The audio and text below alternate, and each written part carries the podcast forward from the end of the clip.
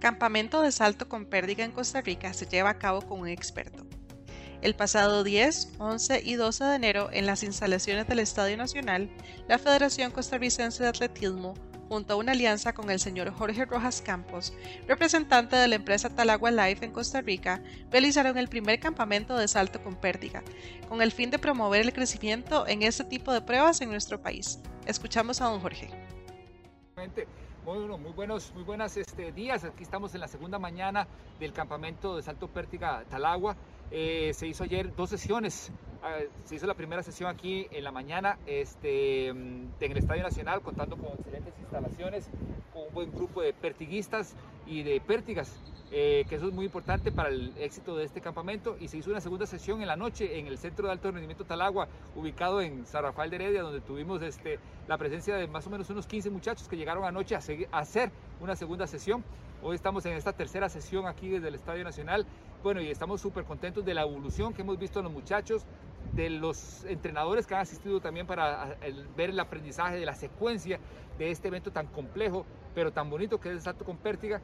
Es un, es un esfuerzo que hace Talagua para subir el nivel de una prueba que le ha costado mucho en el país tener un nivel competitivo, sobre todo por la falta de recursos. Es una prueba relativamente cara porque ocupa colchonetas de mejor calidad. Le implemento la suerte pértiga, de la, pértiga en sí también es cara y debe adaptarse a las necesidades de cada este, muchacho, peso, condición, velocidad.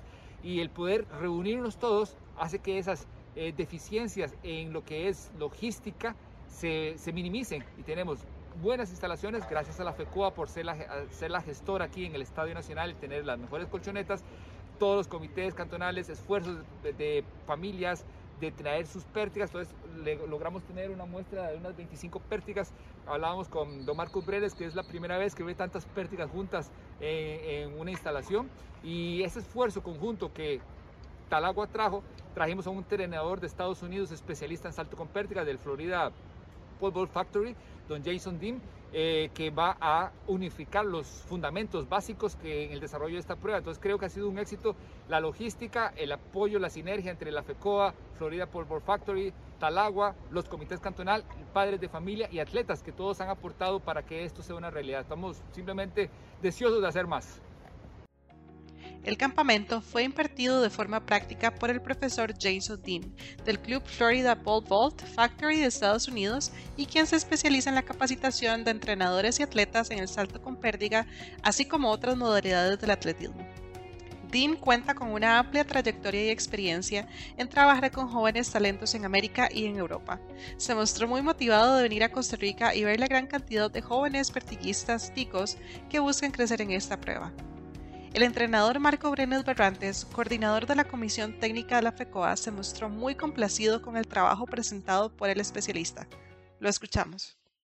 Bueno, este, la verdad que como federación estamos muy complacidos por el gran esfuerzo que están haciendo, que se hizo para traer al Coach eh, ha mostrado mucho profesionalismo y, sobre todo que ha trabajado en estos días, todavía queda un día de campamento, pero ha trabajado este, desde, el inicio de la base hasta, hasta, el, hasta el alto nivel, ¿verdad? Entonces eso deja mucha enseñanza tanto a entrenadores como atletas y se visualiza un gran futuro en esta prueba que año con año eh, ha ido mejorando en participación, en marcas y sabemos que estos esfuerzos pues van a traer buenos rendimientos porque se están viendo la capacidad de los chicos, eh, la capacidad de asimilación del trabajo y ojalá que todas estas enseñanzas pues sean aplicables y que los entrenadores que están aquí este, participando pues que logren transmitir eso a sus, a sus pupilos y que en unos años este esfuerzo que está haciendo la federación junto con Talagua pues este, eh, hacen que, que la pértiga, el salto con pértiga sea uno de los eventos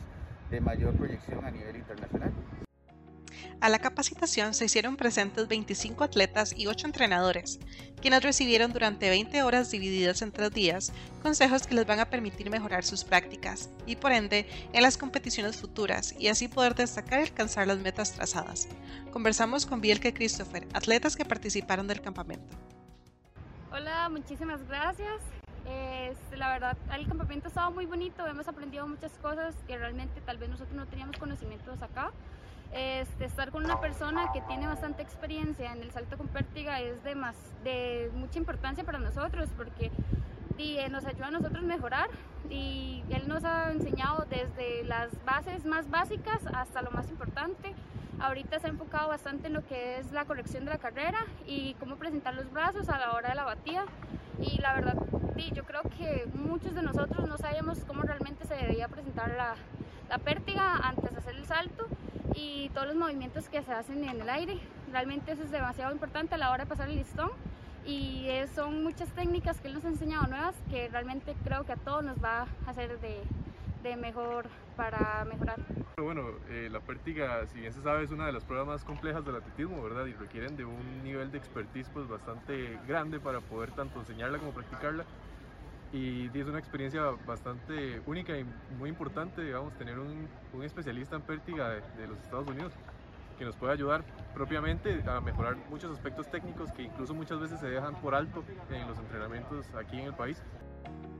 El campamento finalizó este miércoles y desde ya se piensa en poder realizar otra mitad del año 2022 en la meseta central.